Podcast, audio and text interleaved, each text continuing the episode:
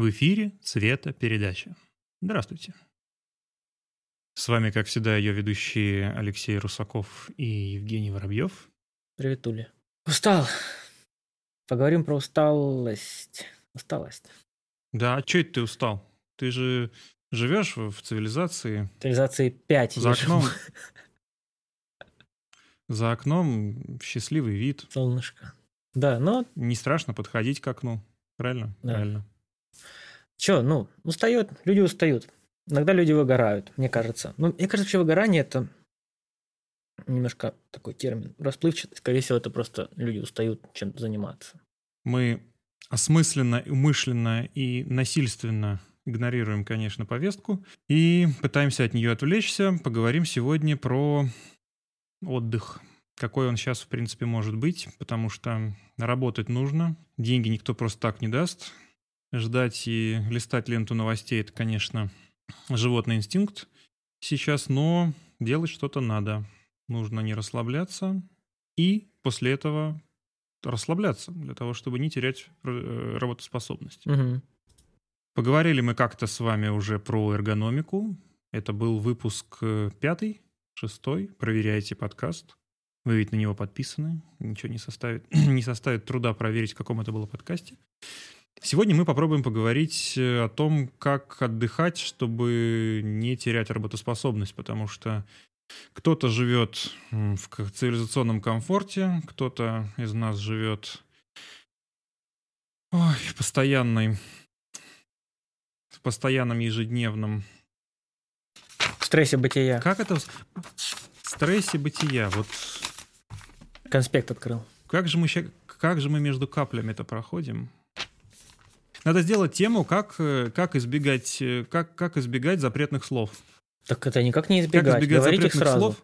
Как э, у Лебедева есть э, книжка, называ... как же она называется? Подожди, они специально выпустили книжку и придумали название что-то, э, что там, теракт, Путин, что-то там, короче. Специально сделали книжку с названием что-то там, тер- вой- война, теракт, Путин, что-то такое, понял? Не помню. Не знаю таких слов. Сейчас, подожди. Ты специально понял, чтобы байтить, чтобы внимание привлечь к книжке, они именно такое название сделали. Да. Ну, Лебедев-то может себе позволить. Короче, да. Усталость штука многогранная. Я, наверное, мне кажется, мы будем говорить, во-первых, не про физическую усталость, потому что физическую усталость, ну, вряд ли люди нашей профессии сильно испытывают. Ну, поси- Устал сидеть, пошел, прошел, все, ты уже не устал сидеть.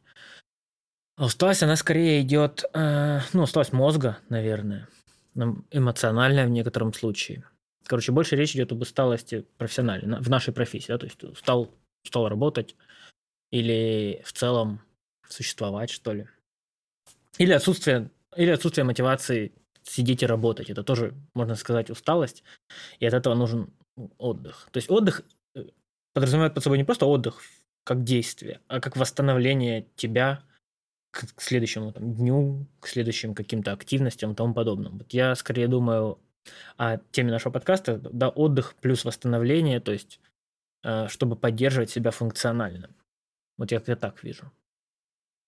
Ну, да, это очень логично, потому что, как известно, наш мозг работает на самом деле ни на каких ни на электрических импульсах, а у него работа на самом деле химическая. Мгм. И вот это поддержание химических реакций в мозгу, оно требует в себе определенных электролитов и веществ, которые мы изначально должны съесть, усвоить, и потом еще подождать, пока они, и продукты их э, метаболизма выведутся из организма. Поэтому у нас есть совершенно ограниченные временные циклы, когда мы можем напряженно над чем-то корпеть. Ну вот, наверное, исходя из этого стержня, все, все остальное будет вытекать. Да, кстати, ну я сейчас я очень громко себя слышу, мне это не нравится. Я пытаюсь отбалансировать. раз, раз, нормально. Вот и да, у нас есть не так много возможностей сконцентрироваться. Вот то, что я слышал из исследований, что эффективный, ну, эффективный, это в кавычках, человек может выдать хотя бы 90 минут в день э, большой фокусировки и работы вот непрерывной над чем-то в полном режиме фокуса. чтобы такой режим фокуса выдать, нужно настроиться на него и понимать, что он у тебя есть, не отвлекаться и сделать вот такую работу. Люди, которые умеют добиваться вот такого режима фокуса, могут в целом два таких режима получить. В лучшем случае три. Между ними, конечно же, некий перерыв создавая. Вот. Но это скорее о фокусировке, а не, не об отдыхе. И тут еще сразу могу рассказать веселую байку, потому что ходят многочисленные слухи о том, что существуют препараты, от которых можно сохранить концентрацию на дольшее время. Ну, опять же, естественно, вот э, современные цифры. Я так понимаю, что у тебя это американские цифры. Цифры 90 минут ты имеешь в виду? Ну, Да, исследования да. американские, да.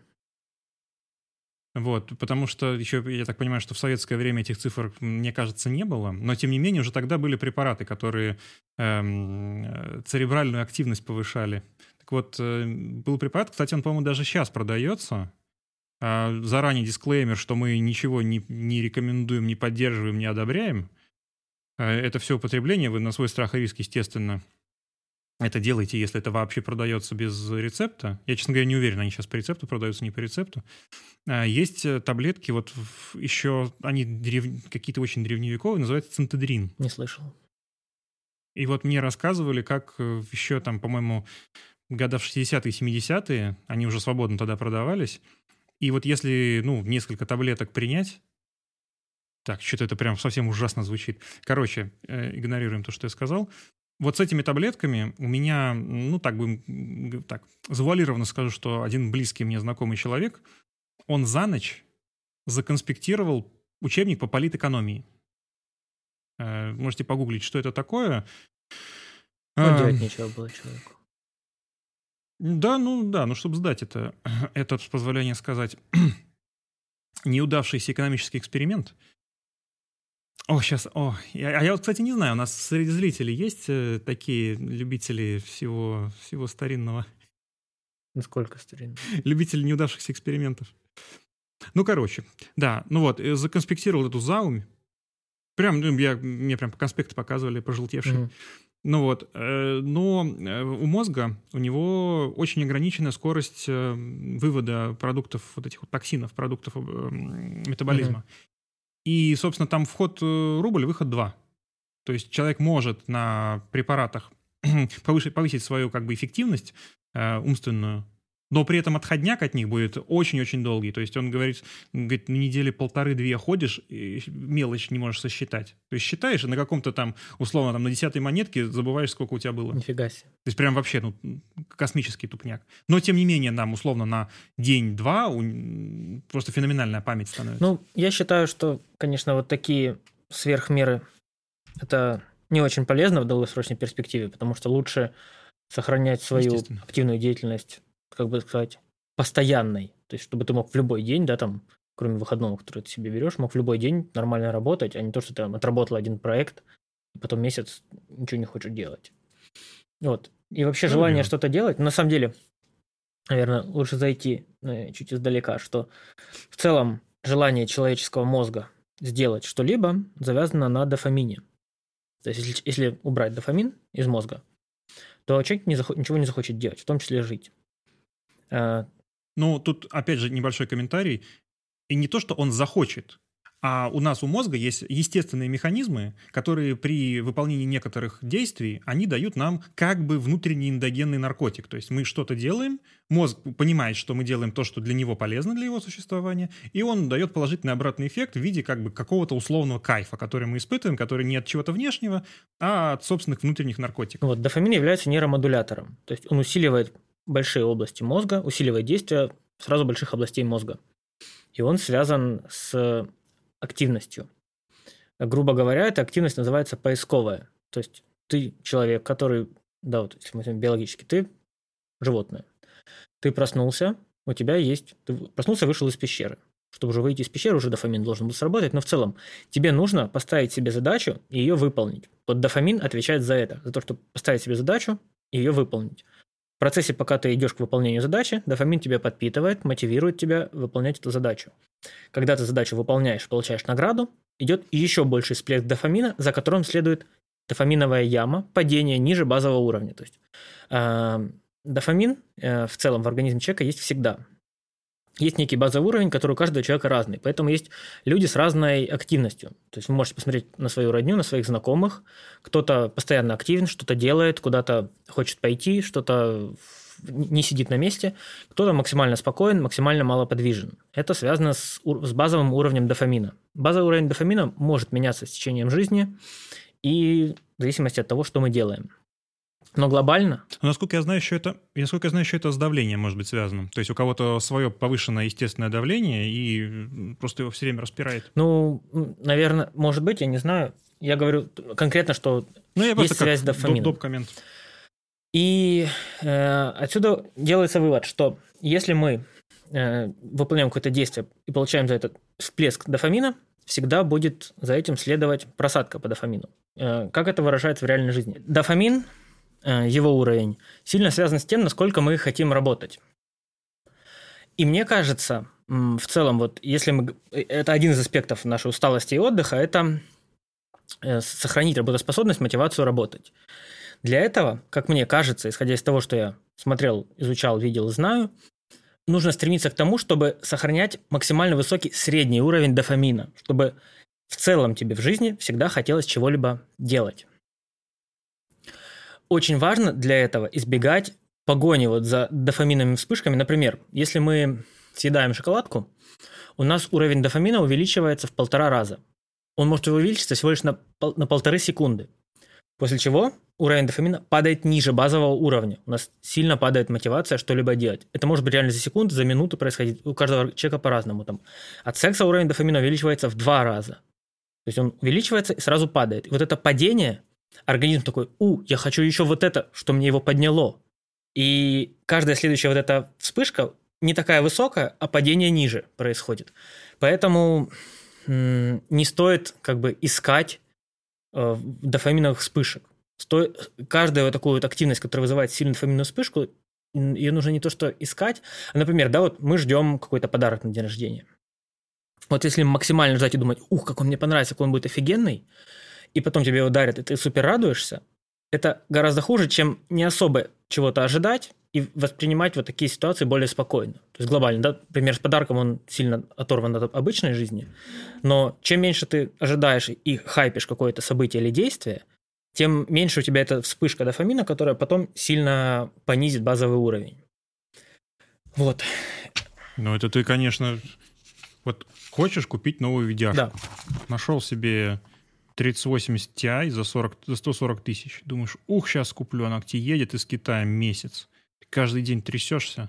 Ты, как ты вообще себе представляешь? Ну, вот здесь, э, вот не ты волноваться? заказал, у тебя бахнуло дофамина, потом тебе резкое падение, и ты не можешь просто ничего больше делать. То есть оно, выраж... оно выражается в том, что ты теряешь функциональность из-за этого.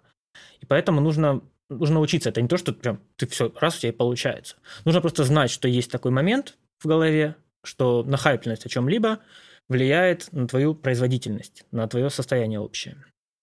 И этот хайп пытаться снижать и не искать там вспышек, типа там, вот я сейчас пойду в тренажерку, сделаю супер подход чего-то там, мне будет так офигенно, что я молодец. Потому что если ты вот так и нахайпишь это событие, то после этого ты не захочешь что-либо еще делать, и тебе захочется снова чего-то такого же сильного найти.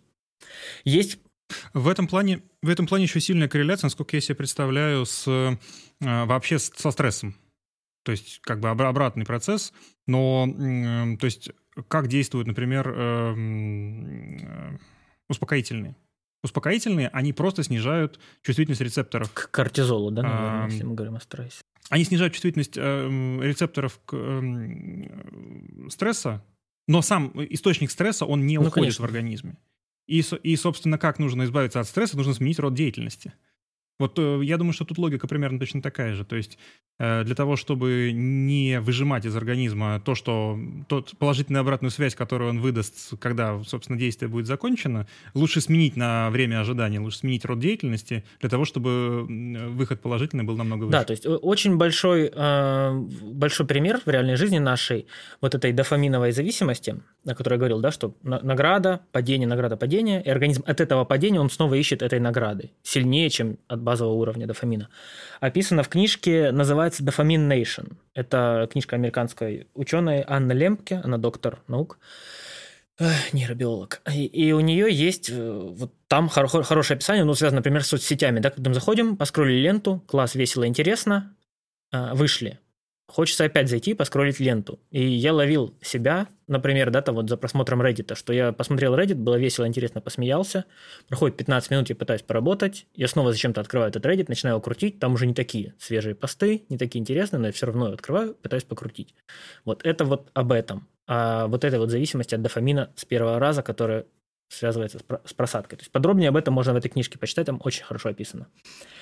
Ну, собственно, на этом построены все сейчас микро... все мобильные игры с микротранзакциями. Что тебе показывают какую-то яркую картинку, а чаще всего это реклама, которая вообще не соответствует игре. Человек заходит, ему дают какие-то первые бесплатные бонусы, потом он что-то сам зарабатывает, у него удовольствие от, от игры, потому что он никогда другой игры, видимо, не видел в своей жизни интересной. Угу. И дальше его все подсаживают. Если хочешь снова получить удовольствие, давай плати. Да, игры зарабатывают намного больше, чем какие-то синглплеерные AAA да, проекты. Вот ровно. К сожалению, да, вот у людей эта зависимость, она прослеживается в реальной жизни. Опять же, мы это можем видеть, что это не работает со всеми людьми. Есть люди, которые очень хорошо себя в этом плане контролируют, они не сидят целыми днями, не играют в мобильные игры. Но есть категория людей, которым сложнее с этим бороться, которые подсаживаются на такие вещи. Вот, конечно же, это связано с дофамином. Еще один момент про дофамин общий, так сказать, общеобразовательный. А, мы ощущаем наш уровень дофамина, то есть как желание что-то делать. А это, это у нас выражается в том, что а, как бы мы сравниваем свое базовое состояние на базовом уровне, уровне дофамина с поднятием и опусканием его. То есть дофамин нами воспринимается сравнительно с предыдущим опытом. То есть, если мы на базовом уровне дофамина, мы чувствуем себя нормально. У нас поднимается уровень дофамина, мы чувствуем себя, ух, я сейчас отлично могу что-то поделать хорошо. После этого падения, которое идет ниже базового уровня, нами ощущается еще сильнее. То есть вот эта волнообразность дофамина, тоже стоит ее учитывать, что оно идет в сравнительном, характере, в сравнительном э, с прошлым периодом. То есть мы смотрим, наш мозг как бы воспринимает это с некоторым периодом времени назад. Вот эти вот пики активности и тому подобное. Вот, то есть оно, несмотря на его общую волнообразность, организм смотрит вот предыдущие периоды и сравнивает. И мы в сравнении именно с этим. То есть, если у меня там 400 единиц дофамина в мозгах, допустим, а, а базовый у меня... Ну, в крови, скорее в, в крови плавает, надо да, сказать. ну, э, дофамин не плавает в крови, это же он в, в мозге выделяется, то есть он, э, ну, он, он не плавает ну, по, а по крови дальше. Ну... Он, он выделяется в мозге и потребляется же мозгом. Ну, я так подозреваю, что он внутри кровотока или он прям по, по нейронам передается? Ой. Мне, наверное, кажется, что по, по, по кровотоку. По передаются гормоны. А нейромедиаторы выделяются прямо в мозге, потребляются мозгом. Как они передаются химически, ну, наверное, это не, не столь важно. Уже надо, интересно, это ну, То есть дофамин не плывет тебе в сердце и обратно, да, по кровотоку. Короче, угу. он вспышками работает такими, как молния, знаешь, по всему небу, вот по мозгу. Он вот так примерно работает.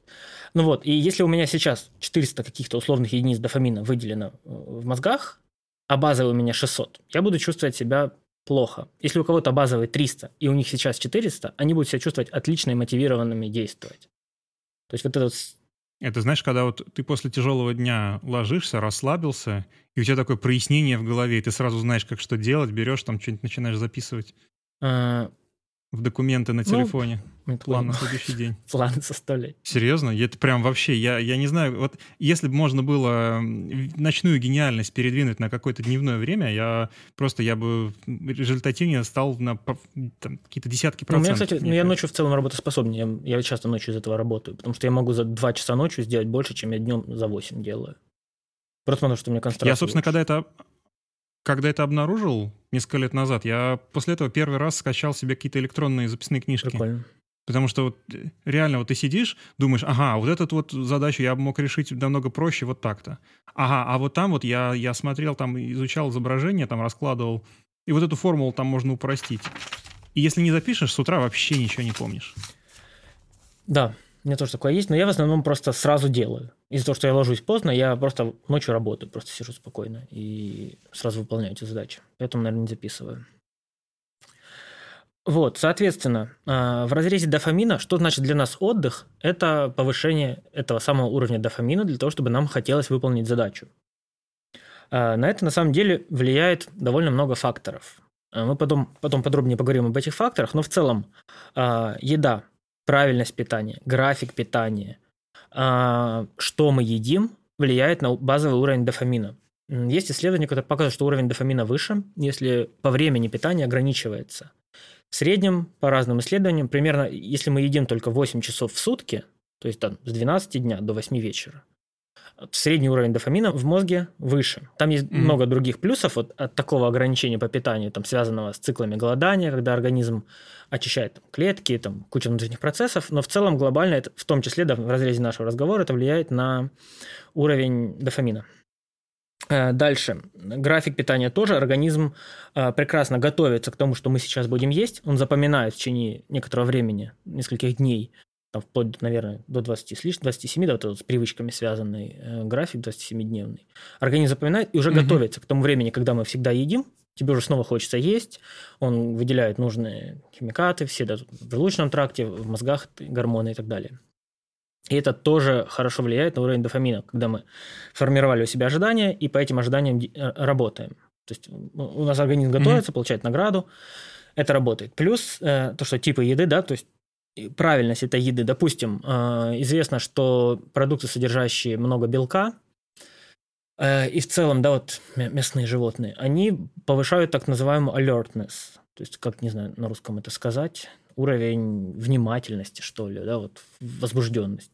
Ну, вообще уровень тревоги так-то, ну, если дословно переводить. Не, не совсем. Ну, короче, да, наверное, ну, наверное, сколько, наверное, реакцию. Наверное, там имелось в виду реакцию. Ну, в целом, да, вот твою активность, грубо говоря, ты больше готов к действию.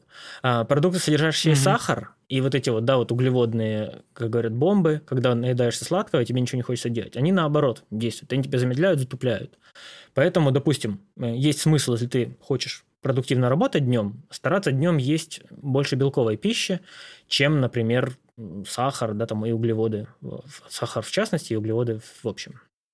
Их лучше оставить на вечер, если мы не говорим, да, вот о похудании и тому подобном. Углеводы лучше, лучше оставить на вечер, когда ты уже притупляешься, и организм в этом притупленном состоянии лучше подготовиться ко сну. Это если глобально сказать. Дальше. На уровень дофамина также влияет стресс и влияет холод. Холод – это в целом, а, есть вот люди, моржи, да, там их называют, и в целом подверженность организма холоду, она Э, заставляет организм, во-первых, выделяется кортизол, и как следствие в том числе выделяется дофамин, чтобы тебе хотелось этого избегать. И когда ты э, свои вот у меня, вот у меня хочется избегать, я такой мерзляк. Вот, когда ты своей силой воли себя да, помещаешь в холодное пространство, по исследованиям, обычно исследования делаются с водой холодной, потому что, ну, подвергнуть себя холодному воздуху Э, и получить вот этот эффект охлаждения, который выделяет нужные гормоны, да, нейромедиаторы, это довольно долго и сложно исследовать с воздухом. С водой это просто, потому что это быстро происходит, вода быстро забирает тепло. И есть исследования, что периодические погружения в холодную воду, там вплоть до ледяной, но считается там типа 7-14 градусов, вот в таком районе, они повышают уровень дофамина и, грубо говоря, заряжают тебя энергией. И есть два mm-hmm. вида погружения mm-hmm. вот в холодную воду в этой связи. Первый, ты погружаешься, и ты стараешься не дрожать, не, не реагировать, как будто тебе холодно, стараешься сохранять спокойствие. Тогда у тебя выше, по-моему, э, там лучше, конечно, подробнее об этом почитать, но в таком состоянии у тебя, допустим, э, выше уровень э, дофамина, а если ты помещаешься в холодную воду и сразу активно борешься с этим холодом, то есть ты там дрожишь, двигаешься, пытаешься согреться, там весь, весь напрягаешься, дышишь, холодно, холодно, в этом состоянии у тебя повышается, допустим, уровень кортизола, то есть стресса. Этот кортизол в небольших количествах, и ты же сам контролируемо себя в него погружаешь, он тоже положительно влияет на уровень дофамина.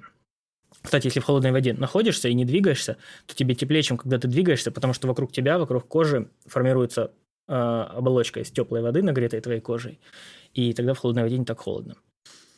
Вот, то есть э, периодическое помещение себя в, в холод, э, а эффективнее всего в воду, потому что не так долго надо это делать, э, оно положительно сказывается помимо всего прочего, да, там есть другие плюсы, там, связанные с сердцем и тому подобным, а, в том числе связываются положительно на производительность, на эффективность свою, на уровень дофамина. Так это же известный трюк, что с утра, если принять душ с периодичностью сначала горячий, потом сразу холодный, потом снова горячий, потом сразу холодный, то с утра намного бодрее себя да, чувствуешь. вот. И помимо того, что ну, люди на словах это говорят, есть такие исследования, да, что это действительно работает. И не обязательно делать это прям каждый день. Есть там, можно раз в неделю а, два раза в неделю делать. Единственное, что если вы будете пробовать, обязательно, конечно же, изучите это подробнее. И ни в коем случае не доводите себя до гипотермии, потому что если прям сидеть до победного, лучше вот до дрожи, задрожал, все, сразу же можно идти, одеваться, согреваться, все, этого достаточно. То есть довести себя до состояния, когда начинаешь дрожать. А, потому что если прям перестараться, насыпать ванну льда и сидеть прям до потери пульса, то можно просто потерять сознание от гипотермии, и все. И до свидания. Если ты не Жан-Клод Ван Дам. Да, так лучше не делать, но как-то умеренно, понемногу. Если это интересно, сначала изучить, конечно же, вопрос, посоветоваться со своим врачом, если вы хотите это делать, потому что погружение в холод влияет в том числе на суставы. Нужно понимать, что вы делаете, зачем, а не просто «Ой, мне в интернете сказали». Изучайте вопрос сначала. И советуйтесь со своим врачом лечащим, если у вас есть тем более какие-то болезни. Да, Очередной дисклеймер. Мы не дипломированные врачи, мы просто ребята с каким-то академическим образованием, которым это интересно. Или без него. Все эксперименты над собой вы берете на свою собственную ответственность, вот, дорогие Это, слушатели. да, что касается холода. Соответственно, то же самое со стрессом. Если человек... Сейчас говорят, что стресс очень вреден, стресс – это плохо и тому подобное, но стресс, э, как состояние, это инструмент. И когда человек находится в состоянии стресса, он становится более производительным. А, мы все знаем, что когда у человека есть дедлайн, нужно сделать через два часа. За эти, за Ох, эти два часа любой почти человек сделает гораздо больше, чем за предыдущие четыре, допустим. Потому что это состояние 100%. стресса. Стресс мобилизирует ресурсы организма.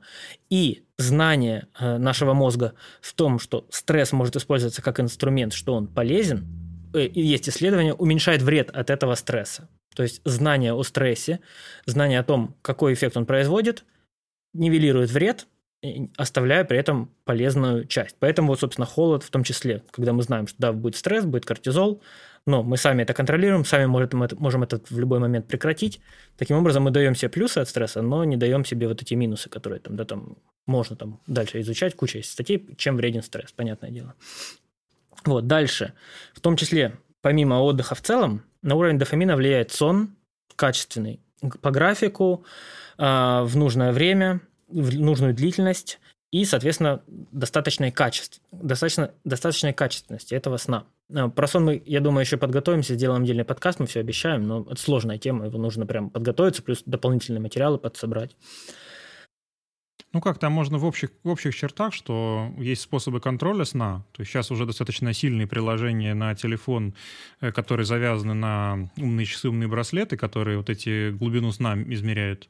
И есть способы, как э, режим сна восстанавливать. То есть относительно легкие медикаментозные, mm которые в целом сейчас, в общем, без рецептов продаются. Это э, биологические добавки 5-HTP и мелатонин, которым, естественно, нельзя увлекаться, но э, в целом там при каких-то трудностях это можно себе устанавливать. Ну, дисклеймер, если что. 5-HTP а, это является противо лекарством против депрессии, некоторые врачи подписывают, поэтому не стоит его принимать просто так, лучше консультироваться с врачом. А, мелатонин, а, я не знаю, существует ли им передозировка, но а, то, что тот мелатонин, который продается сейчас а, и доступен по продаже, по исследованиям, очень плохая дозировка. То есть она очень нестабильная. Ты можешь съесть таблетку, там его слишком мало, можешь съесть, и там его типа в 60 раз больше, чем написано на упаковке. Ну, кон- ты контроль качества. А, да, да, контроль за качеством, за дозировками. Поэтому, а исследования передоза мелатонином практически отсутствуют, поэтому это рискованная штука. Я бы не сказал, что это прям спокойно принял, спокойно спишь. То есть, да, э, если ну вот интересно, это, это для американского рынка? Э, я какого? говорю конкретно Потому о мелатонине, я... который вот спортив, спортпит, аптечный мелатонин. В нем вот говорят, mm-hmm. что очень плохо с дозировками. Опять же, ну, ты же не знаешь, какой люди купят. Интересно. Лучше это иметь в виду. Вот. А большие дозы мелатонина есть, ну, по крайней мере, исследований мало, но в целом есть негативные факторы от мелатонина, связанные в том числе с понижением мотивации и другими параметрами.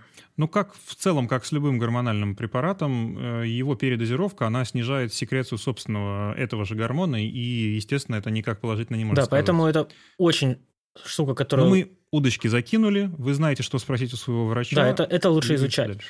Вот. Я на практике, наверное, я как-то как увлекался мелатонином, но потом понял, что единственное, когда я его вот могу себе позволить принять, если я либо мне завтра встать, надо обязательно чуть раньше, и я знаю, что чтобы раньше встать, мне надо либо раньше уснуть, либо глубже спать, да, грубо говоря. Вот с мелатонином чуть легче это получается. Но это типа раз в несколько месяцев, не то, что там каждую неделю, каждый день. Ну, это очень бывает полезно, когда ты в другую часовую зону перелетаешь. Да, да, да. Вот в этом контексте и нужно пере- как-то переломить. Э, да, то есть мелатонин что? Он мелатонин сообщает нашему организму, что пора спадки. Мы смотрим на яркий свет, он разрушается. В целом, вот, вот как он работает, грубо говоря, очень, очень грубо говоря. Ну, вы можете про него почитать много инфы, но, опять же, будьте осторожны, зная, что вот есть большие дозы, которые вы не знаете, что вы приняли, да, то есть, грубо говоря, вы прочитали, что да, принять 3-миллиграммовую таблетку – это нормально. Только в этой, в этой 3-миллиграммовой таблетке может быть 180 миллиграмм, которые, о которых вы не знали, вы ничего не читали про 180 миллиграмм. Вот, стоит быть осторожным. Дальше, и в том числе последний фактор, который влияет на уровень э, дофамина, это социопсихологические факторы, то есть наша социальная жизнь, общение с людьми, наша удовлетворенность жизнью, наше психологическое состояние, это все влияет на дофамин, потому что да, вот в этой дофаминовой вспышке, как, как они, как повышается базовый уровень, как меняется базовый уровень, повышаются вспышки, потом падение дофамина, они связаны в том числе с психологическим состоянием, с тем, как мы ожидаем ситуацию, как мы ее воспринимаем. Э, ну, тут, в общем, все с уровня стадных приматов ничего да, не поменялось. Есть... Чувствуешь социальное доминирование, чувствуешь себя хорошо, чувствуешь, что над тобой доминирует. Ну, да, не делать сложилось. ничего не хочется. Вот, соответственно, да, все эти факторы, чтобы сохранять свой настрой и производительность труда, должны в целом быть в норме. И если мы говорим о, об уровне дофамина, если у нас, да, там, э, если вы чувствуете, что вам не хочется работать, возможно, вы просто слишком много работаете и, например, не ходите никуда там, да, со своей второй половинкой или не видите с друзьями. Если вы периодически будете видеться с друзьями, в том числе у вас будет выше мотивация работать. Именно в контексте дофамина, не, не касаясь да, остальных параметров. Поэтому, ну, если кому интересно вот именно по вопросу дофамина, вот как бы основные набросы мы с Лешей сделали, стоит поизучать, я добавлю в описание видео э, конкретно несколько видосов на разные темы, в том числе про дофамин, если будет интересно, почитайте. Плюс вот книжку, которую посоветовал, тоже название ее напишем. И я думаю, что... Она это англоязычная, она на русский переведена? Я не знаю, переведена ли она на русский, но на, на английском она есть. В целом, главный совет в нашей профессии Нам... – учить английский язык. Без него все равно делать нечего. Да, это в, в любой профессии ну, да. уже теперь. Э, в русскоязычных могу посоветовать моего любимого Сергея Савельева в очередной раз. У него об этом тоже есть, очень простым языком. Э, можно по-разному относиться к его социальным и политическим взглядам, но как ученый мне очень нравится то, как он пишет. Вот. Соответственно, да. Про дофамин, я думаю, сейчас, э, секунду, я проверю свой микроконспектик, что еще можно сказать про дофамин, чтобы просто к нему больше не возвращаться. А, если вы любите кофеин, то есть эффект от кофеина, э, именно если нравится – то в том числе э, эффект, повыш... Э, уровень дофамина повышается. Вам должно это нравиться, вы пьете кофе, если вам это нравится. В том числе эффективнее работает вот все, что связано с повышением уровня дофамина. Как бы ни странно. Именно если нравится. Если не нравится, это не работает. Потому что, опять же, все связано с психологией и с тем, как мы воспринимаем ситуацию. А, э, да, высокие спайки дофамина хуже, чем постепенное градационное его поднятие, потому что оно ведет к сильному падению. Это тоже стоит не забывать и держать в голове. Вот. В общем, все о дофамине. И о том, да, вот, то есть, грубо говоря, в разрезе отдыха и восстановления, э, если мы хотим понять физиологически, нам важно, если мы не говорим, да, о физической работе, потому что мы физически не работаем, нам важно держать в том числе высокий уровень дофамина, и мне вот захотелось на нем остановиться. Это в разрезе отдыха. Дальше. Я думаю, что следующее, о чем стоит поговорить, о том, что на отдых от нашей работы довольно сильно влияет спорт и в целом физическая активность. Ну, тут да, уже какие-то варианты конкретного, конкретного отдыха и того, к чему мы тяготеем, можем пообсуждать.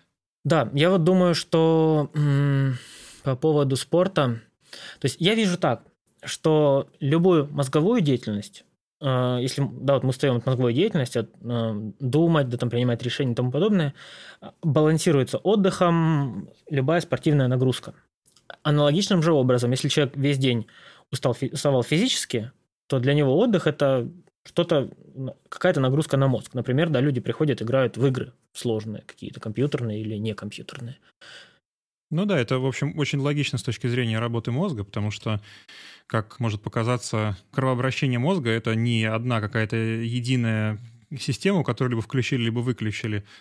А на самом деле кровообращение отдельных э, отделов мозга, оно либо повышается, либо понижается в зависимости от типа деятельности, который в данный момент осуществляет человек. То есть, если вы сидели и какую-то комбинаторную деятельность весь день делали, то, естественно, если вы переключитесь на моторную деятельность, то, ну, то есть спорт, то, естественно, вам мозг скажет за это спасибо. Да, вот я, кстати, замечал, что вот фраза «в здоровом теле здоровый дух», да, если его... Ее... Но на самом деле одно из двух. А...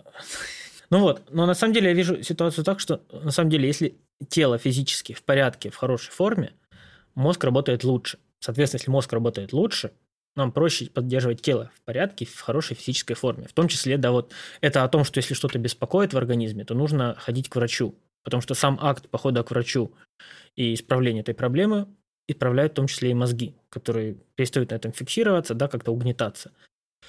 Поэтому важно вот этот баланс тела-мозг э, поддерживать, не забивать на одно, фокусируясь на другом. Да, там, если ты сильно ударяешься в тренировке, Э, то не забывать, что нужно еще и мозгами заниматься, учиться, работать, стараться, концентрироваться и тому подобное. Ну вот, кстати, насчет спорта. Э, почему-то некоторые люди считают, что спорт это обязательно какой-то определенный там спортзал. Или что это спорт больших Ведь... достижений. Почему-то. Да, да, да. На самом деле у всех людей принципиально отличается строение именно самих мышц. То есть некоторым людям им э, они более расположены к циклическим нагрузкам длительным, но не тяжелым а некоторым больше, больше расположены к либо взрывным краткосрочным нагрузкам, либо эм, эм, ну, к, э, либо к силовым либо нагрузкам. Нагрузка средней То интенсивности, там, пробежка, да, вот тоже. То есть кому-то пробежки лучше, кому-то лучше, например, там качалка какая-то со свободными весами.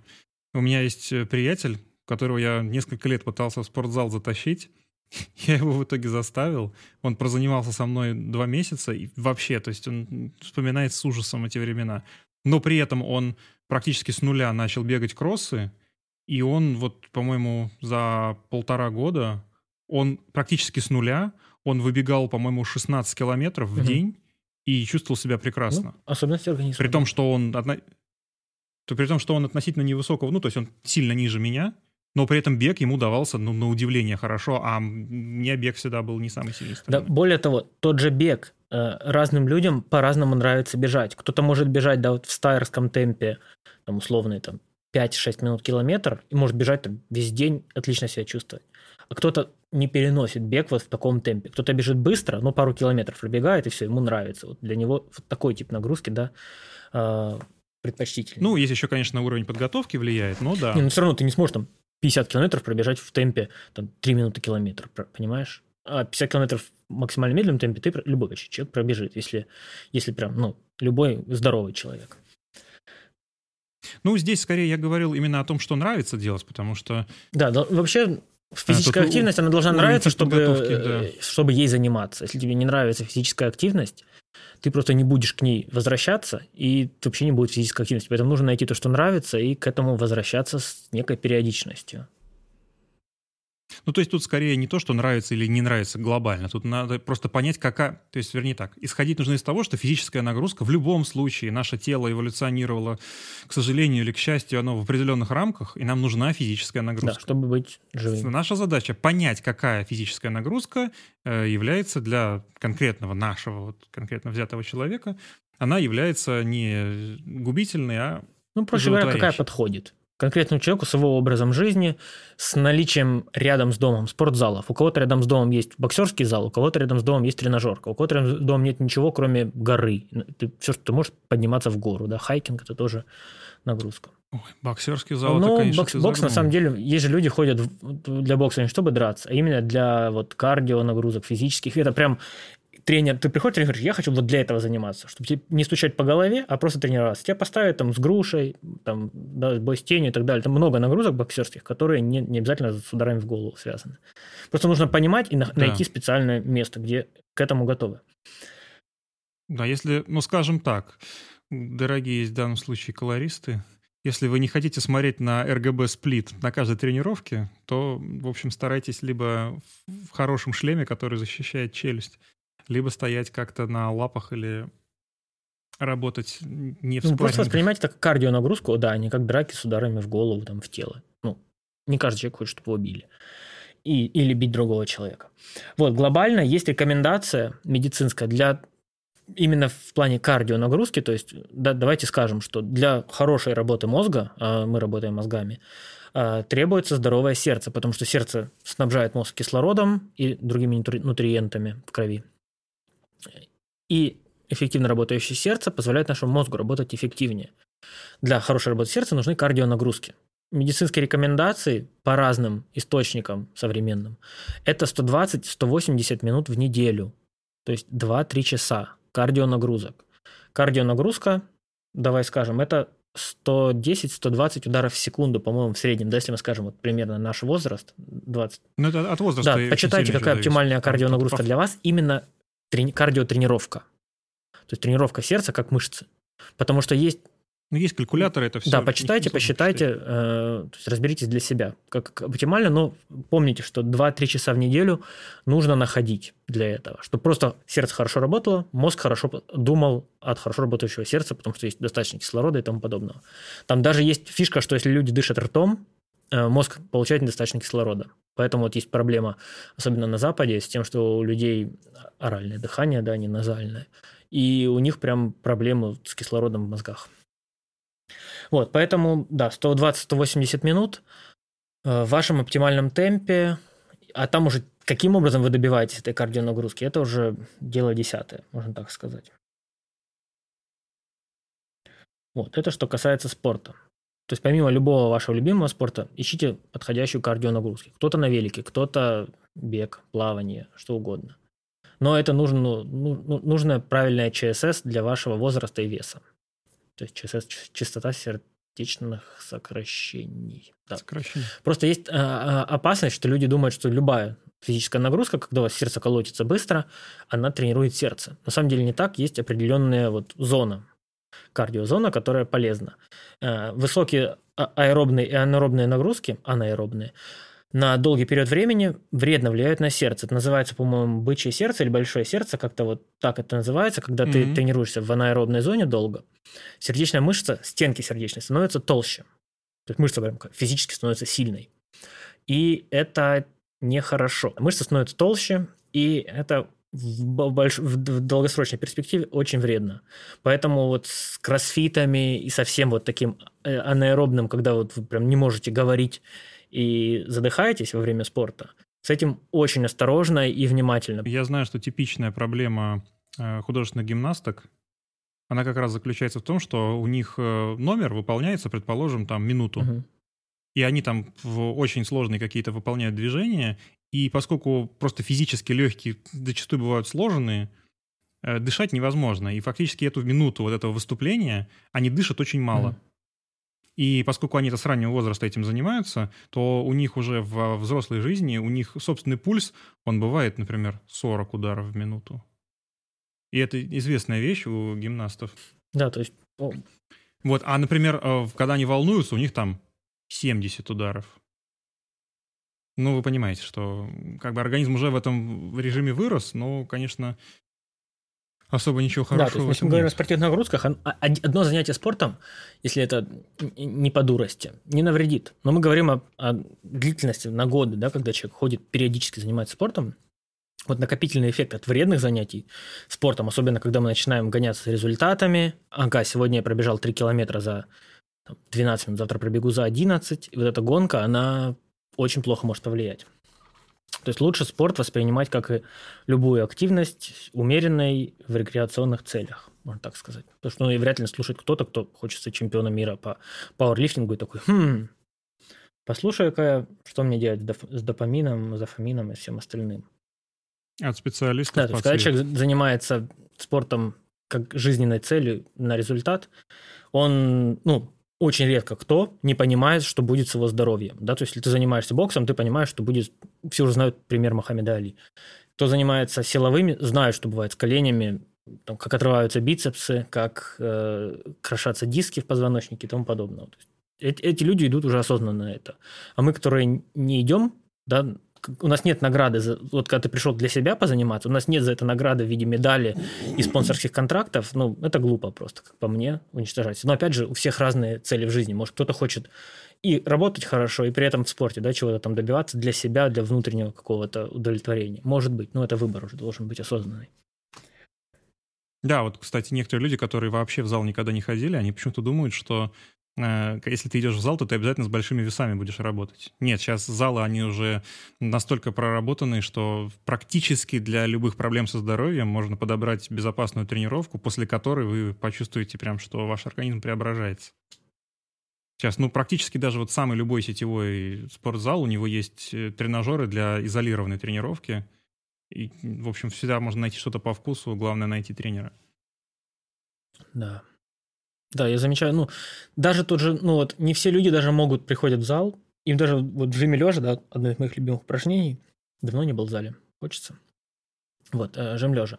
Не все люди даже нормально могут грифом сделать. Гриф, да, вот стандартный, 20 килограмм весит, э, олимпийский. И не все могут. Ну, понятно, 20 килограмм – это нелегко даже если ты там, ну, мужчина, у тебя все равно ну, изначально может нервная система быть не готова, у тебя руки дрожат. И ничего такого нет. Да, да, да. Вообще да. у людей есть страх зала еще, что с них там будут смеяться или что-то такое. В большинстве залов, ну, никто не пришел в зал качком сразу. Все приходят в зал, чтобы стать лучше. И все понимают, ну, вот там, вот полная женщина занимается в зале. Ну, молодец. Скоро станет неполной. Наоборот, на, наоборот их, кстати, ну, поддерживают. Да. Ну, то есть, ну, это э, Тут да, уровень токсичности обычно в залах куда ниже, чем как люди ожидают или что они видят в обычной жизни. Потому что в зале люди обычно, ну, все, все были, грубо говоря, на другом конце спектра, когда ты пришел первый раз. Все знают, ну, чего не так.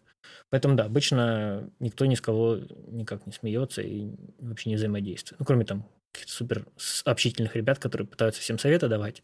Наверное, вот это для, для новичков может быть неприятно. Но тут лучше просто заниматься с тренером. Обычно как кто с тренером занимается, никто тебе не подходит советы давать. Тоже удобно. Так, э, да, дальше мы еще... Я еще хотел рассказать про... Да, да то есть ну, спорт да, в целом, давай. я думаю, мы подытожили, нечего тут еще добавлять. Обязательно заниматься, короче. Каким, какой-то физической активностью, Спорт физкультурой нужен. обязательно продумать и выделить на это время. Как минимум кардио. Осо- а особенно задумайтесь те, кому еще нет 30 лет и которые отлично себя чувствуют. Поверьте, э, организм, он вас до 35 лет держит, а дальше он снимает вас с гарантией. И как только у вас уровень собственного тестостерона начнет падать, вот вы тогда каждый год пропущенный, вы тогда в ту же секунду вспомните. Да, ну опять же, не стоит забывать, статистика со средней э, длительностью жизни, особенно вот в постсоветских странах, особенно у мужчин, то, что она низкая, ну, это же не шутки. Это люди же действительно умирают куда моложе, чем на Западе. На Западе сейчас 60, ты еще такой, ну, ты еще можешь в целом будь-будь дядечка. А у нас 60 это, это, это уже хорошо, что ты живой еще в 60. И в том числе это потому, что у них там уже культура э, следить за собой, за своим здоровьем куда выше, чем у нас. Да, там это супер дорого, страховки, как... все они плохие и ничего не понимают, но средняя длительность жизни – это фактор. В том числе это фактор, связанный с тем, насколько хорошо люди относятся к своему телу и следят за ним. Наверное, сюда же э, вагончиком пойдет еда. Э, да, да, еда. Давай, это, наверное, конечно... я чуть поговорю сначала о еде в связи с мозгом, потому что мы работаем мозгом. И какая еда, что в ней может положительно влиять на концентрацию, на работу мозгов, на их восстановление. Да, давай. Одни интересно. из самых э, так сказать, влияющих на мозги. Э, я не буду говорить сразу все, я буду по пунктам говорить, сразу их подробно пояснять. Например, омега-3, mm-hmm. омега-6 и другие вот подобные, э, это называется essential fats в английском языке, то есть это жиры, которые крайне полезны для наших мозгов, в том числе вот омега-3, омега-6, особенно омега-3. А, они полезны, потому что они помогают работе нейронов в наших мозгах.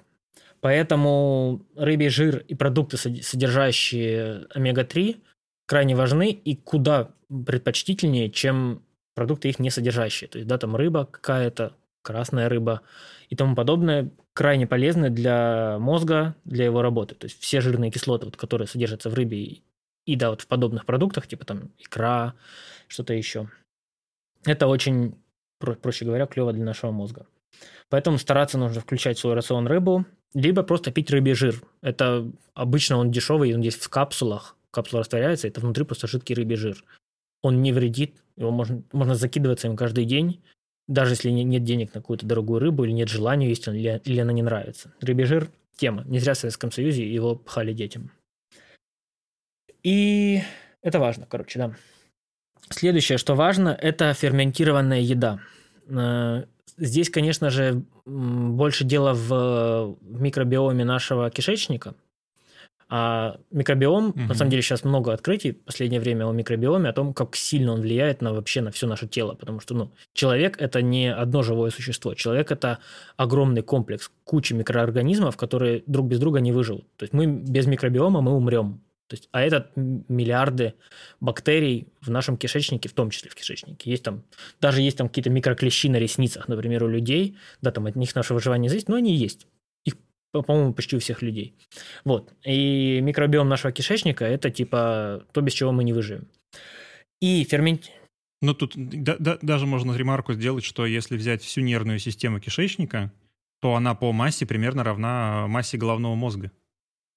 То есть в целом в кишечнике проходит, хоть мы а, кишечником на сознательном уровне никак не управляем, э, это огромная система, и вот этот симбиоз с микроорганизмами даже э, в какие-то вот первые годы исследований вы пытались как отдельный орган выделить микробиота кишечника. Да, вот микробиота крайне важна. И здесь э, в здоровье этих вещей, особенно учитывая, что многие люди по различным причинам пьют антибиотики, которые антибиотик, да, это то, что убивает любые микроорганизмы. А, крайне важно ну, сейчас же последних поколений они стараются выборочным. Выборочным, не выборочным, но это все, все равно это атомная бомба. Поэтому всем плохо практически, когда они пьют, им дают сразу же какие-то пробиотики. Вот. Э, для того, чтобы в обычной жизни э, поддерживать здоровый микробиом в организме, нужно есть ферментированную еду. Что такое ферментированная еда?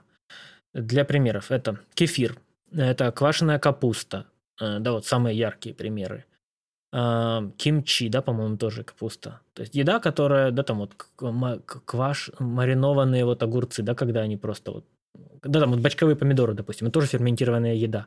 То есть это еда, которая в неком mm-hmm. собственном соку с некоторыми бактериями, что-то там происходит, бактерии эти размножаются, и еда в этих бактериях существует. То есть она как, как бы... Ну, собственно, как говорит сейчас э, ныне непопулярный доктор в СНГ, в некоторых местах непопулярны. Ладно, не будем об этом. Э, в целом, э, э, пробиотики, они на самом деле, они делают ровно то же самое, что ферментированная да, пища. только ферментированная то пища есть, это то, что ну, природное, есть... типа вам не надо таблетки какие-то покупать или что-то еще. Извини, перебил. Нет, нет, я вот, собственно, это и хотел да, сказать. и ферментированную пищу нужно включать в свою еду. Даже вот этот вот, то, что на Западе сейчас называют камбуча, а у нас чайный гриб которую наша бабушка стоит на кухне, это тоже очень полезная штука и в том числе полезна для микробиома.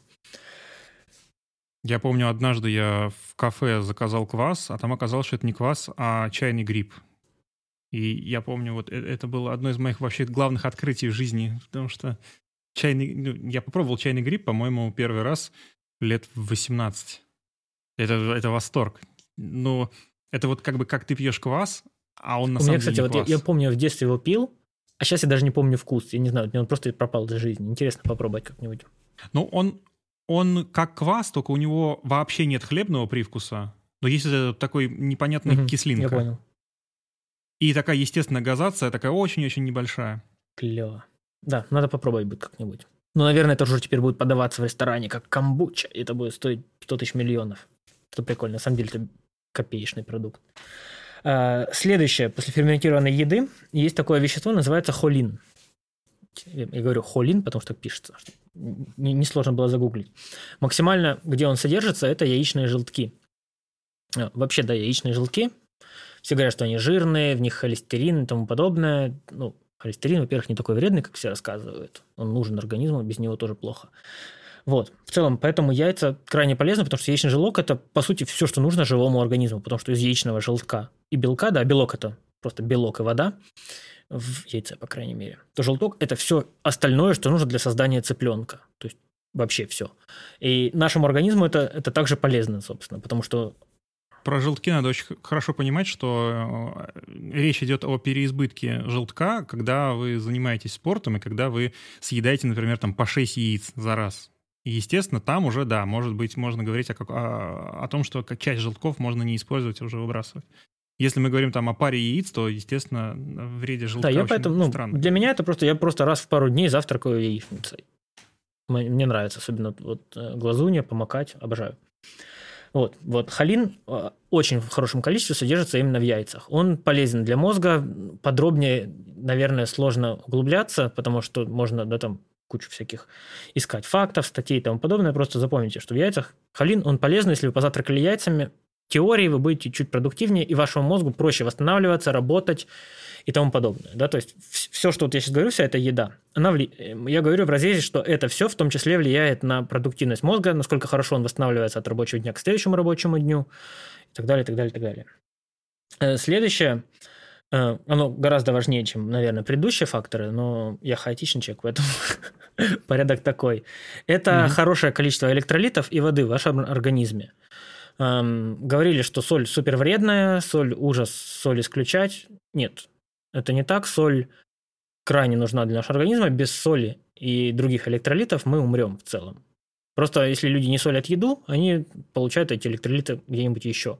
Кстати, вот поэтому, собственно, э, люди с БДНА любят пить рассол, потому что до этого они ночь пили алкоголь, и их организм потратил очень много ресурсов, в том числе электролитов, на борьбу с этим алкоголем и максимально бы... Ну, что привело к обезвоживанию. обезвоживанию и потере электролитов. Соответственно. И да. рассол, собственно, это тонны электролитов плюс вода. Просто рассол очень соленый, поэтому там сразу много электролитов. Поэтому помогает побороть головную боль. Вот, поэтому достаточное количество электролитов, в том числе соли в организме, плюс достаточное количество воды в организме. Опять же, не забывайте, водой можно отравиться. Есть отравление водой, если выпить, по-моему, 20 литров за день, это, по-моему, смертельная э, доза в сутки, 20 литров воды. Поэтому тоже не усердствуйте. Воды нужно пить, когда хочется пить, а, а не заставлять себя. Но не забывать о ней просто. А лучше, конечно же, чтобы это... Если вы пьете кофе, это вы не пьете воду. Кофе выводит воду. То есть в нем есть вода, но вам потом организм, да, как, как мочегонное средство, кофе работает. Поэтому просто водички тоже стоит не забывать пить. И в, вот электролиты, да, сильно влияют на продуктивность мозга, на его восстановление от дня ко дню, насколько хорошо и долго вы можете быть трудоспособным человеком. А, ну и мясо, следующий пункт, это мясосодержащие продукты. В частности, в мясе а, крайне хорошо влияет на а, мозг креатин. Его знают все, все, кто занимался в тренажерке, хоть раз слышал о нем. Креатин, в общем-то, отвечает за то, что увеличивает количество воды в клетках. А, в мозгу, понятно, мозгу тоже нужна вода, а, вот, и креатин тоже положительно влияет на работу мозга в этом разрезе. Э, в целом он накачивает водой мышцы при этом еще. Ну, там не то, что прям вы раздуваетесь. Но, опять же, физиологически разные люди по-разному влияют. Кто-то реально даже вес от этого набирает. Это чисто вес воды в организме. Зависит от доз. Но в целом некоторое количество креатина, да, если вы едите мясо, вы его получаете. Но также вот как добавка креатин, если почитаете подробнее, э, он может сработать. Особенно если вы занимаетесь спортом, как бонус креатин ну, когда спортом занимаешься, креатин нужно вообще регулярно пить. То есть там весь смысл э, его принятия, он нивелируется, если ты там сколько-то дней пропускаешь, и потом снова Да, то есть, ну, и здесь в разрезе, что если вы едите мясо, да, что у вас выше уровень креатина, и он влияет на работу мозга и на его восстановление. То есть то, что в разрезе еды, вот основные какие-то пункты, на которые можно обратить внимание для того, чтобы, если вы чувствуете, что вам, вашим мозгам тяжело, это вот то, то чего можно добавить в, в свою жизнь. Есть очень много различных э, биодобавок, которые как, какими-то врачами советуются, какими-то не советуются. В каких-то странах их можно продавать, в каких-то нельзя. Именно биодобавок имеется в виду там какие-нибудь там L-карнитины, вот все вот это вот, да, вот LJ, всякие, всякие сложные штуки. Про них лучше, наверное, спрашивать у врачей, про них лучше читать и разбираться самостоятельно, потому что я бы, я бы даже не стал называть их, потому что, знаешь, скажешь, кто-то с дуру выпьет, и потом будет плохо. И ну, карнитин это, в общем, даже грудным детям прописывают. Тут скорее нужно ориентироваться на э, то, что все начинается сначала с э, пищевого рациона, и уже только потом нужно думать о каких-то добавках. Да. Так, собственно, как, э, как и в спортивных достижениях в качалке, смысла принимать протеин очень мало, если у тебя рацион питания. Спорт это в первую очередь сон, еда, вода. Есть, да, и уже только потом какие-то добавки. То есть эм, витамин D. Я сказал сон, еда, вода. Не, нет, ты, э, первое, то, что ты добавка говорил, это витамин D был? Сейчас, секундочку. Или... А, первое я говорил омега. Я о витамине D не говорил, потому что он скорее в связи с иммунитетом во мной упоминался. Ну вот. То есть, ну, может быть, омегу нужно добавлять, потому что в целом наш северный рацион, там омеги ну, мало. Северянам вообще витамин D прям вот. крайне важен. А единственное, как мы его получаем, если я не ошибаюсь, это сол- солнечный свет дневной, при попадании на кожу организм вырабатывает витамин D. И второе, наверное, только из мяса в очень малых дозах. Поэтому, да, надо. Вот. И, и тут, собственно, я хотел как раз твой блестящий рассказ подытожить э, довольно грустным, грустной историей про тех, кто решил реализовать себя на пути вегетарианства или Дарвину паси веганства. Это очень это очень интересная тема с точки зрения гуманистической, гуманистического развития общества, но, к сожалению, очень утопическая с точки зрения наших эм, эволюционного развития нашего, нашего тела.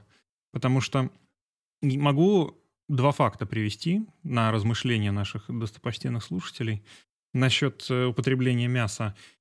Э, у нас есть наши далекие родственники в тропических лесах. Это современные гориллы – вот горилла, при учете того, что она... Ну вот, если вы представите себе современного бодибилдера, большого, я помню, даже где-то сравнивали эм, одного из олимпийских чемпионов э, Кая Грина.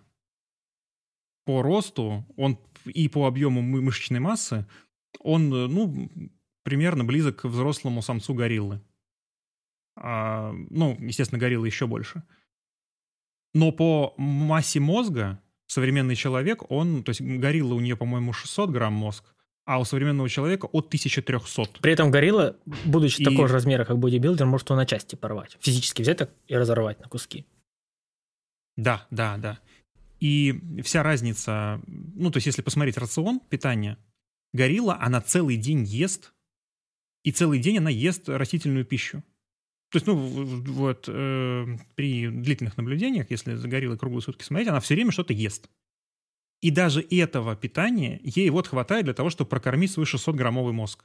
Для того, чтобы прокормить э, 1300-граммовый мозг и выше, для этого нужна уже приготовленная пища. То есть э, с моментами, когда на стоянках стали находить э, первые следы э, регулярных очагов, размер э, черепной коробки, он резко вырос у человека. То есть как только появилась возможность есть э, меньше энергии тратить на обработку пищи, а когда, ну как у, у пауков, обработка, она внешняя становится, размер мозга Плюс, увеличивается. Да, не забываем, что животный жир не, невероятно эффективен с точки зрения калорий, и он в нем куча всего полезного для мозга.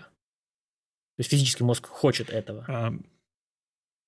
То есть периодическое, некоторые бывают методики голодания, там при проблемах с сердцем, это все, естественно, мы тут не рассматриваем какие-то патологические случаи, мы не врачи, вы всегда не слушайте никакие советы из интернета, вы консультируетесь со своим врачом, но имейте в виду, что эволюционно, биологически наши организмы, они предрасположены к тому, что нам в нашем рационе обязательно должна быть приготовленная пища и обязательно должна быть ну, всея... У нас всеядность. К сожалению. Как вы себе представляете всеядность, вот мы всеядны. То есть э, одними чистыми помыслами, к сожалению, наш мозг э, высокую активность и высокую результативность не может получить. Нужно, нужно пользоваться тем, теми механизмами, которые были нам заложены изначально природой. Да, и поэтому, собственно, да, вот здоровое питание, оно разнообразное зачастую. То есть нельзя есть только... Я ем только орехи. Нет, ты умрешь. Я ем только бананы. Нет, ты умрешь. Да. Я ем только сладкую водичку. Нет, ты умрешь. Наверное, в теории, да, вот есть диета, когда человек ест только мясо. Тут можно жить. Наверное, не каждый человек сможет так жить. Но потому что мы сделаны из мяса, мы и есть мясо. Наверное, таким образом можно прожить. Опять же, удивительно, да, есть на огурцах не проживешь. Ну, у меня есть знакомый знакомый бодибилдер, который разные диеты для даже на подготовке на спортивной использовал. И вот у него была э, безуглеводная диета только вообще. И жир. То есть, то есть не, не только угу. мясо и жиры, да. И он довольно эффективно подготовился. Ну, там, естественно, фармподдержка, там все, там совершенно другой э, вообще принцип работы, но периодически какие-то эксперименты, да, возможны, но постоянно не стоит этого делать. Вот, да. И не просто так были сотни тысяч лет развития цивилизации человеческой, и не просто так организмы э, человека реализовывались под тот тип питания, который был свойственен для какого-то конкретного региона. Вот, и, собственно, если мы говорим о разнообразии питания, то для нашего отдыха, для нашего восстановления нам нужно разнообразие деятельности. Да? То есть, если подытожить вообще все, что мы рассказывали, о том, как мозгу отдохнуть, ему нужна новая деятельность. Вот, кстати, здесь в разрезе можно еще поговорить о компьютерных играх. Насколько... Опустим немножко планку. Планку даунизма добавим. Нет, но э, это тоже смена деятельности. То есть, особенно, когда ты находишься в стрессовой ситуации, да, в какой-то вот там, у тебя срочно много, там, или ты очень много работал, ты устал, сейчас спортом, конец ночи, спортом уже не позаниматься. Вот как думаешь здесь с компьютерными играми? Что можно... Можно вообще их использовать? Ну, как, как смену деятельности? Вообще, то есть, когда круглые сутки, там, всю смену сидишь, смотришь видео, идти смотреть фильм не всегда хочется то э, сейчас вот... Э, ну, как компьютерные игры, на мой взгляд, это... Они уже сейчас вышли на тот уровень, да даже не сейчас, уже даже там 20 лет назад, они вышли на тот уровень, когда их можно вполне полноценно рассматривать как, э, как, ну, как объект творческой деятельности. То есть как поход в музей, он может привнести какую-то новую идею эстетическую. Точно так же про просмотр какого-то сериала или фильма, точно так же, играя в какую-то игру, ну вот не любую, я так под... хочу подвести мысль. Эм, играя не в любую игру, но можно тоже какую-то эстетическую задумку для себя почерпнуть. Тем более сейчас последние годы уже появились HDR-игры, которые зачастую они картинку показывают более интересную, чем многие сериалы, которые в HDR-мастере можно посмотреть. То есть тот же God of War, он в HDR очень интересный. То есть вот тому, кому не хватает э, кино, э, какого-то кин, кино experience а при э, игре в, как, в компьютерную игру, очень рекомендую. God of War — это просто вот как будто фильм смотришь. Ну вот я, наверное, еще замечаю, что вот в разрезе стрессовой ситуации, в, разре- в разрезе, когда вот уже, знаешь, ну, у меня, по крайней мере, было такое состояние, что я не могу просто заниматься работой, просто занимаюсь чем-то другим. Да, вот это, наверное, mm-hmm. связано там, со стрессом, с чем-то еще. И, собственно, когда занимаешься чем-то другим, я начал понимать, что в целом, если смотреть бестолковые какие-то вещи в интернете или поиграть в какую-то интересную игру, как-то выходит, что поиграть в игру, так как у тебя туда, туда уходит полная концентрация, у тебя включается мелкая моторика в некоторых играх, да, вот, которая прям, ты полную фокусировку туда отдаешь, оно как-то... Тем более, если сюжет еще да, осмысленный как-то, как-то лучше работает для того, чтобы вот сбросить некий стресс, чем просто бездумное смотрение интернета, новостей и тому подобного. Я замечаю, что это неплохое возможность. Вот сегодня ты уже не, не, не хочешь работать, не будешь работать, и тебе нужно как-то вот сегодня еще прожить этот день, то вполне прикольное занятие поиграть. Понятное дело, да, что всегда предпочтение образованию, самоулучшению, всему полезному, всему хорошему, но это тоже некая отдельность. Опять же, глаза, да, не забываем, что оно влияет, да, что мы снова же тупим в монитор, вместо того, чтобы дать глазам отдых и пойти на улицу пройтись и тому подобное. Поэтому не стоит это забывать. Ну, тут да, тут, мне кажется, надо сразу разделить, что есть игры, которые сюжетные, которые весь процесс игры, в которой направлен на какое-то на какое-то развивающееся действие. На историю. Чаще всего это, да, какую-то историю. Чаще всего это какие-то синглплеерные игры. А мы здесь, естественно, не говорим про какую-то селевую, сетевую залипуху, и уж тем более, дарой, ну, паси, телефонные игры. Это немножко другой уровень. То есть тут, э, конечно, это какие-то современные э, сюжетные игры. Ну, кстати, даже не обязательно современные. Многие игры и там начало нулевых, они сюжетно, в общем, превосходят то, что сейчас выходит. Э, и, кстати говоря, приставочные старые двухмерные игры, особенно вот нинтендовской эпохи, то есть та же Зельда, она, в общем, эстетически многие вещи, там цветовые гаммы, которые подбирались на 16-битной палитре еще тех времен, они, в общем, некоторым переконтращенным современным творением, мне кажется, дадут фору. Да. да. Мне, вот из последнего мне очень понравилось, оно очень сложное для игры, особенно потому что я играл на английском в нее, А, как же она называется? Лучшая игра, по-моему, 19 года. Детектив. Психо, психо, психодетектив. А, Ну ты... который про Да. животных. Сейчас тебе скажу. Да-та-та-та. Сейчас я ищу ее. Она у меня где-то на компьютере валялась. Или уже... Что там про. Вулф? Какой что-то с волком связано. Не Among Us, нет. Disco Elysium, вот. Вот. Не, не очень крутая, она очень красиво нарисована. А, У нее прям такой э, выделяющийся депрессивный э, арт. Прям очень интересная игра, которая, ну там текстовая игра, там у тебя, например, половина почти твоих действий связаны с тем, что ты взаимодействуешь со своим сознанием и подсознанием. То есть прям там your reptilian brain, там что-то там тебе говорит, и ты должен подумать. То есть у тебя диалоги в игре, это ты думаешь. И дум- А, то есть она такая Fallout а, подобная. да, она прям чуть ли не пошаговая. То есть ты идешь туда-то, там у тебя диалог. Ну, Диалог в голове, диалог с персонажем, потом ты пошел там, пощупал, открыл холодильник там. Стоит водка, там, выпить, посмеяться с себя там. Или там зеркало встретил, посмотреть в зеркало, не смотреть в зеркало. Смотришь в зеркало, там, фу, какой урод, там, знаешь, там, ты думаешь, как на это отреагировать. А сколько часов? Ой, я не знаю, честно, я ее не прошел. Но она очень красивая прикольная. Ну, там это там типа 8, Ну, там 20, наверное, 30. ближе вот к этому. Ну, то есть это РПГ Это или р- это именно вот психо- как квест? Детективная, РПГшная, вот что-то такое, да. Ну, то есть там прокачка есть или там, просто по сюжету Там ходить? шмотки есть. Э, Наверное, да. Прокачка там есть, но она такая. Короче.